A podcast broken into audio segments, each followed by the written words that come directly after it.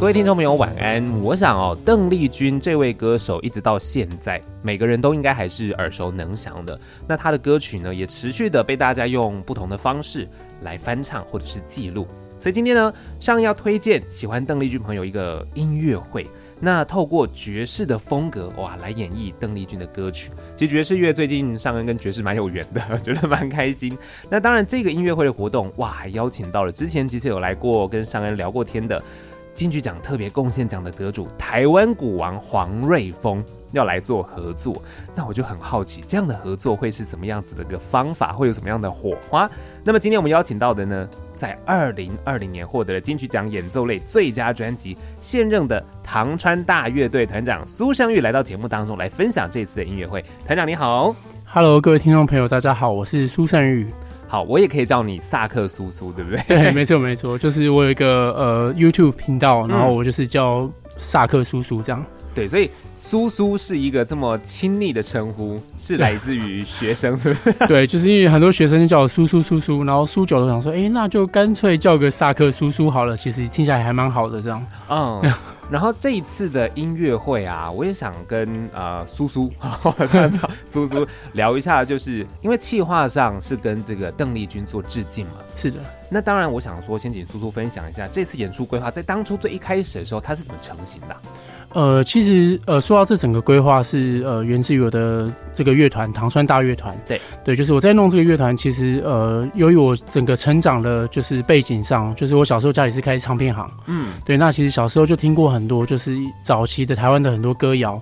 对，那当然就包含了呃邓丽君的歌，对可以说是从小听到大这样。嗯，对，所以这些歌谣其实在我的就是记忆里面，对，就是非常的深刻。对，那即便我后来去国外留学，然后去学爵士乐，那其实这些声音都还不断的在我的脑海里浮现这样。对，对，那回来到台湾开始工作，然后开始呃用创作之后呢，就更有一个感动，就想说，哎、那我我们有没有可能就是以外国人的音乐风格，还有他的编曲方式等等，嗯，对，然后来重新诠释我小时候所知道这些记忆里面很很美的旋律，这样。哦，对，那于是这一次我就想到，哎、其实邓丽君小姐就是她在过去其实留下很多经典，很非常就是大家耳熟能详，随便哼上几句大家都知道的曲子，这样。对，对，然后我就想说，哎、那我来弄个音乐会，然后让它重新呈现这些我们熟悉的声音，以不一样的方式，这样。 OK，所以其实应该是结合了你的小时候的经历，跟你成长过程学习到的东西，有点想要把这两个东西做结合，是的，没错，就会呈现一种可能截然不同的氛围。对对那我想问一下哦，就以爵士风格来说，因为可能就像刚刚苏苏有讲到，它也许是比较西方人流行或是喜欢听的一种风格嘛。是。那当然，最近几年，我觉得在台湾可能慢慢爵士乐也有在起来的一个感受，对很多像是可能酒吧啊或者是一些高级餐厅，爵士乐那个氛围是完全不同的。对，没错，没错，那所以在这样子的方式，是不是其实可能苏苏有观察到爵士乐在台湾其实大家接受度也蛮高的，然后再跟邓丽君做一个结合，觉得好像是可以尝试。对，没错。其实，呃，我从国外毕业回来到现在大概十多年，嗯，那其实我也见证了，就是呃，台湾的音乐环境，就是尤其在爵士乐的发展这一块，就是在这十年有点有点像是做那个火箭起飞的感觉。快速，快速对往上起飞。那嗯我觉得这都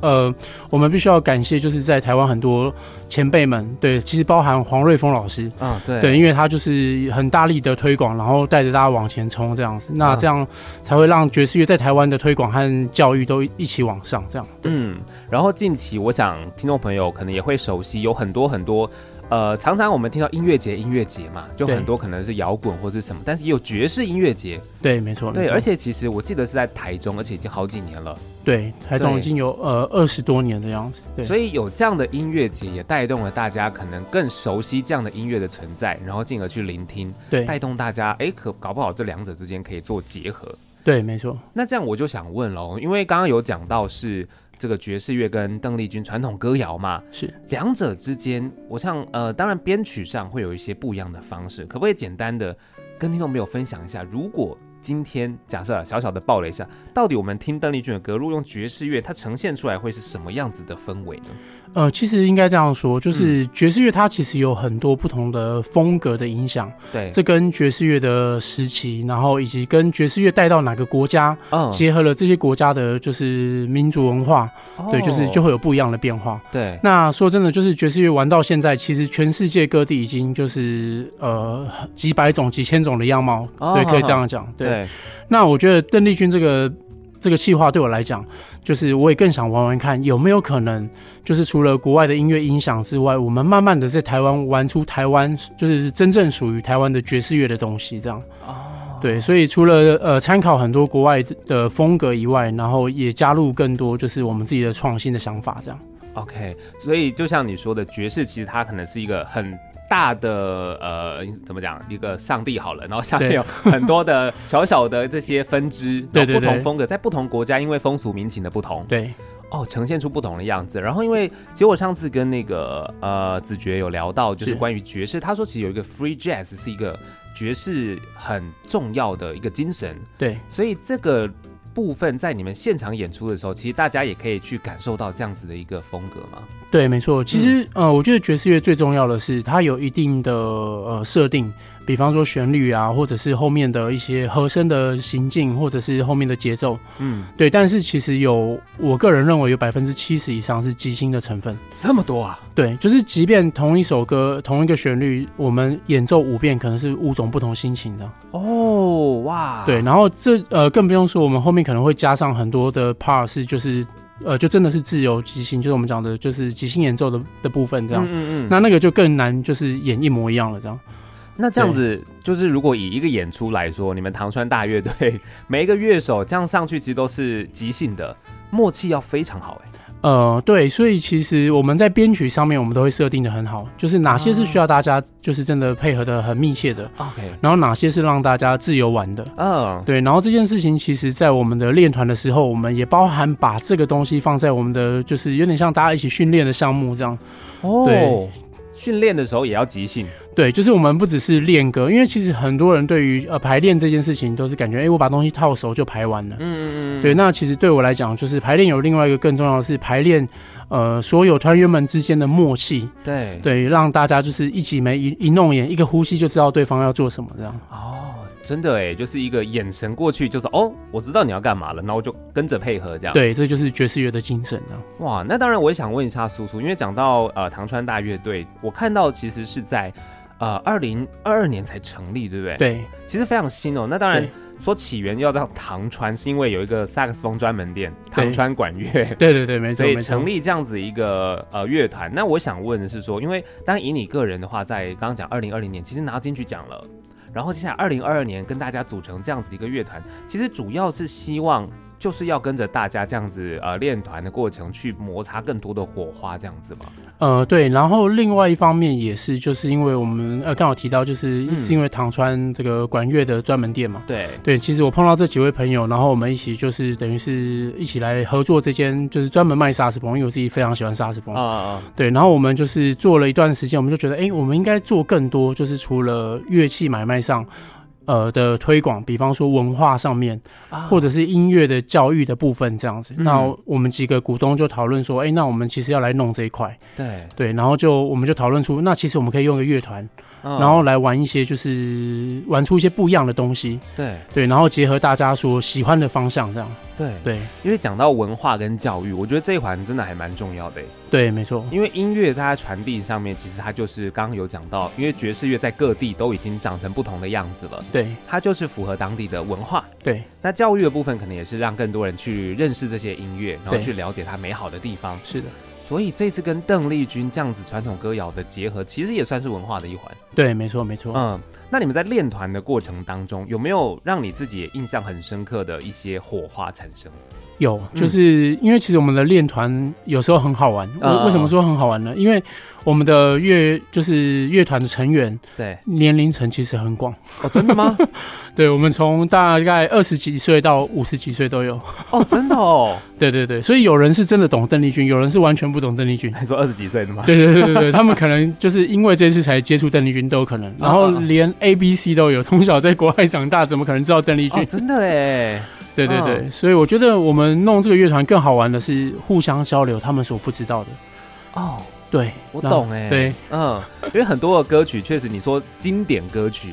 年轻人现在看的是可能抖音，对他可能不知道经典歌曲是什么，对，但是他听到经典歌曲，其实他因为他经典的原因，就是因为它非常的美好。对，不会因为时空背景的不同而让它有什么本质的不同嘛？对它就是这么没错美好，所以年轻人听到的时候，他也会说：“哇，我竟然以前没有听过这样的歌。对，对，”哦有可能对。然后甚至我们有时候在练团，就是我们还在模仿里面的音乐。啊哦，对，就是我会跟他们说，哎、你们听听看，几十年前音乐做这个样子，其实就是非常有自己的味道，不输嗯国外的音乐。对，对，然后就是那我们来模仿看看有没有可能跟他做出类似的感觉。嗯，老实说，真的很难，对年轻人来讲。 哦，因为他们可能没有那个时代的氛围，对，所以我我也让大家去练习这件事情。这样我觉得很有趣诶。因为你看哦，像你刚刚讲到，苏苏说到那个时代的音乐呈现，然后跟现在这个时代的音乐呈现，其实它会不一样。对可是其实它是很好听的，对，然后可以透过模仿或了解，因为可能有时候会又流行一些什么复古嘛，这样子的呈现手法，其实在音乐的使用上也会很常见，对不对？，对，没错没错。嗯，所以对于年轻朋友来说，我觉得这件事是很有趣的哦，不要只有觉得好像听邓丽君都是可以啊、就是年纪有一定的对就年长 者，不是，我其实非常欢迎，就是非常喜欢年轻人去听很多很多像这种经典的作品。对然后，当然那些作品在它的时代氛围里面有它的意义跟一些不一样的感受嘛。。对，没错但是同样的歌，你拉到现在来听，它真的就是一种享受了。对没错。那尤其是邓丽君小姐的作品，就是呃，因因为这次的企划，我有在更深入去分析，嗯就是像早期她的作品，其实我们简单来讲，其实可以分几个类型。嗯，一个就是它比较有就是中国传统民谣的那个风味的，嗯比哼方说像《小城故事》《何日君再来》这种。哦对，对，然后它有另外一一个是就是比较日本演歌的，嗯对比方说啊像《偿还爱人》这种。嗯对，那其实我去分析一下以前的这些录音啊，他们在编曲的部分其实都是非常厉害的。嗯嗯嗯，对，就是呃，因为尤尤其像呃日本演歌这个部分，我相信很多是受了就是真正日本的音乐的文化的影响。对对，那其实日本的音乐文化在几十年前已经受到美国爵士乐的影响了。哦，对，所以就是这种就是不同国家的互相的呃渲染之下嗯的成果，这样、对。对，其实音乐这件事情，我觉得真的，你去探索它的脉络的时候，就像苏苏刚刚说的，它有很多其实早就已经互相影响了。对它呈现这个风格，其实它的骨子里可能就有一些血液流的是爵士乐，对，或者哎没是错什么这样的风格，这样是的，哦，这样真的很有趣耶！就是当大家再去聆听的时候，你其实会发现很多很多你以前没有注意到的事情。对，没错，没错，好，然后那讲回这样子音乐会的一个呈现上面，刚刚讲到黄瑞峰老师嘛，是，这一次也跟黄瑞峰老师来合作了。对。哎，这样子的契机当初是怎么样子跟老师提起的？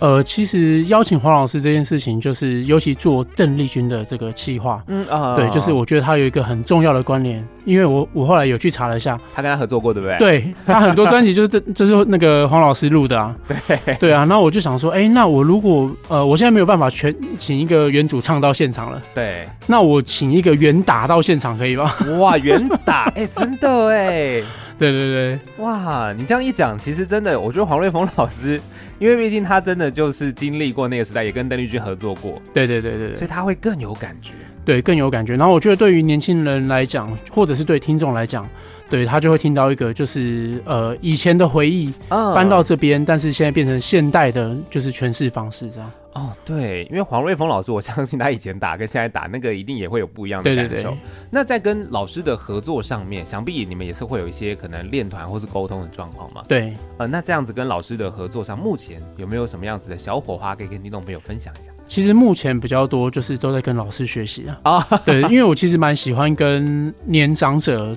就是前辈聊天。嗯，对，啊因为我会想聊聊，哎、他们那个时候，因为毕竟我没有机会经历过他们那个年代。对，对，然后我会蛮就是蛮想了解他们那时候的工作环境啊，嗯然后或者是呃一些专业上面的执行状况这样子。哦对，所以我觉得每次跟黄老师聊天，就是我都比较像是可以从他身上吸取到很多养分这样。嗯，对对因为他真的就是直接经历过那个年代，对对对对他就是一个活生生的字典哦，对或者就是你可以查到很多对东西。对，没错，而且黄老师他本人真的是很可爱，哎，就是他很亲切，然后他也不会说会要藏私或者什么，我觉得他好好相处哦。对啊对啊，对，就很妙的一个长者。然后当然这一次的表演跟黄老师的合作，然后其实因为是邓丽君，所以也会有位歌手，对不对？对康斯婷嘛。对。然后呃，我私下是叫他康康了，对，哦康他女生的康康 这样，哦，如果不讲女生的康康，大家会误 大家以会。为是男生的康康，对，女生的康康这样。嗯，所以他在演绎这样的方式的时候，他会是怎么样的唱腔或唱法吗？呃，其实我比较希望他还是可以，就是比较像邓丽君的唱法。啊对，因为我我很希望就是这个作品可以呈现一个冲突感，哦，懂，对，嗯就是哎、诶这声音听起来还是像邓丽君的路数，但是这个整个编曲不是邓丽君的编曲，啊，对，就有一种好像邓丽君，如果她活在现代的时候，她的音乐可能会怎么呈现？对，对，哦，哎、好刺激哦，这样听起来很吸引人呢。对，对，连我自己都很兴奋， 对，因为那个冲突感其实真的会让人家听觉一开始听到你就会发现，哎、好像有就是跟你习惯的不一样，对，可是它又很好听，对，没错，没错，就是这种冲突感会让人家觉得很有魅力。对，没错，没错。 OK，那这边我也想请苏苏跟听众朋友分享一下，如果今天大家进到现场来听这样子的一个音乐会的时候，有没有哪些也许细节或是大家可以注意的地方，让他在聆听上可以更有一些可以了解的地方啊？呃，好嗯，就是我们基本上每一首的编曲啊，就是都会加入爵士的元素。嗯，那可能就是可以跟各位听众朋友，就是稍微呃分享一下我们怎么样听爵士乐。嗯对，那其实呃在传统正常的爵士乐的做法，我们通常都是会有一个我们叫做主题。对对，那主题就可能就是大家现在听过原本比方比方说《何日君再来》，对，就是它的旋律，这个就是主题。嗯对，那除了主题之外，就是更吸引人跟让人期待的，就是后面，因为我们会穿插所谓的即兴演奏。对，对，那这即兴演奏呢，就是我们所谓的即兴，就是说我今天到了现场，如果今天大家很冷淡，嗯，所以演奏者的心里的感觉就很冷淡，对，所以就可能演奏出来就是冷淡的感觉。哦对，那所以以其实，在国外很多就是酒，像那种酒吧、小酒吧，对，所有的黑人在玩这个音乐，跟他们在听这个音乐，就是台上在吹，台下其实就是在干嘛？鬼吼鬼叫。啊对，因为他们一起，嗨，对，所以，以一起嗨就更嗨。嗯嗯嗯，对，，所以其实大家就是可以呃稍微注意一下这个部分。哎，如果你感觉这个像即兴演奏，大家就是不用太害羞。啊对，如果你觉得你想起来跳舞就跳舞，因为在国外确实就是早期的摇摆爵士乐就是让人跳舞的音乐。哦，对耶，对，就是让音乐带着你前进。对对对对对哦，真的，我觉得讲这个很好，因为很多时候大家在听音乐的时候啊，可能也许呃，一般流行歌演唱会好了，对，歌手有时候也会叫大家嗨一下，嗨起对来，让他感染那个气氛。是所以爵士乐其实也是一样啊，对，没错没错。对，有时候爵士很舒服、很轻松，大家会觉得啊、微醺小酒吧，然后是很 relax 的。对但是像你刚刚讲摇摆的风格，其实它也是要大家一起来互动，对，没错。然要给后乐手那些回馈。对，因为其实以往来讲，就听爵士乐的音乐会，就是我们提到这三个字音乐会。啊、 对，大家就会有点把它想成就是像古典的音乐会一样，就是很严肃啊。这个乐章没结束，我等一下拍手会不会旁边人转头催我一下的？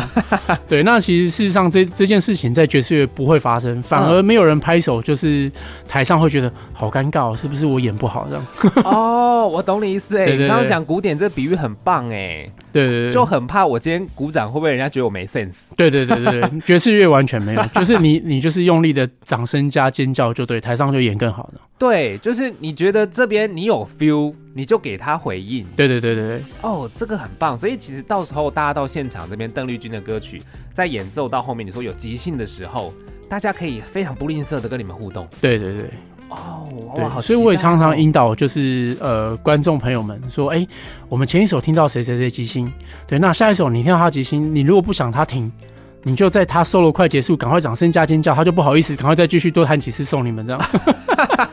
哦，真的，那音乐会会不会超长的，结束不了？ 对，因为我们是即兴嘛，对啊，就是、嗯哎呦，我被鼓励了啊，不好意思，再多弹一下这样子，就再多表现一下，有没有对哦，哎、那这样真的，大家你进场之后一定要特别嗨耶，就值回票价。对对对对对对，绝对本来因为你就是值回票价，然后你要听更多，你会觉得哇更棒，然后 CP 值更高，对对狂对对听，对对整个时间都留给你们，对对，后面行程都不要安排。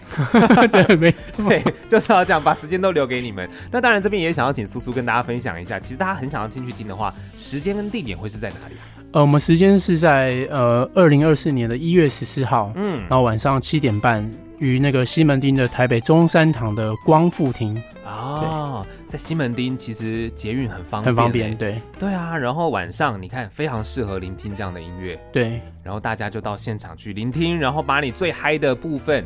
跟乐手们做一下互动，对，没那错，你整个晚上搞不好你就从这个一月十四号听到一月十五号了。 好了，应该是不会 啦，但是就是让大家有那种感觉，要嗨一点嘛。是的，是的去，聆听这样的感受，其实我觉得爵士乐真的离大家没有这么远。然后就像苏苏刚刚讲到的，它不是古典乐，所以你其实，在听的时候不要有那么多的拘谨，对它就是要你跟着音乐一起摇摆，让音乐带你去很多你想不到的地方。对，没错。没错，今天非常谢谢唐顺大乐队的苏苏来到节目当中，谢谢谢你，谢谢谢谢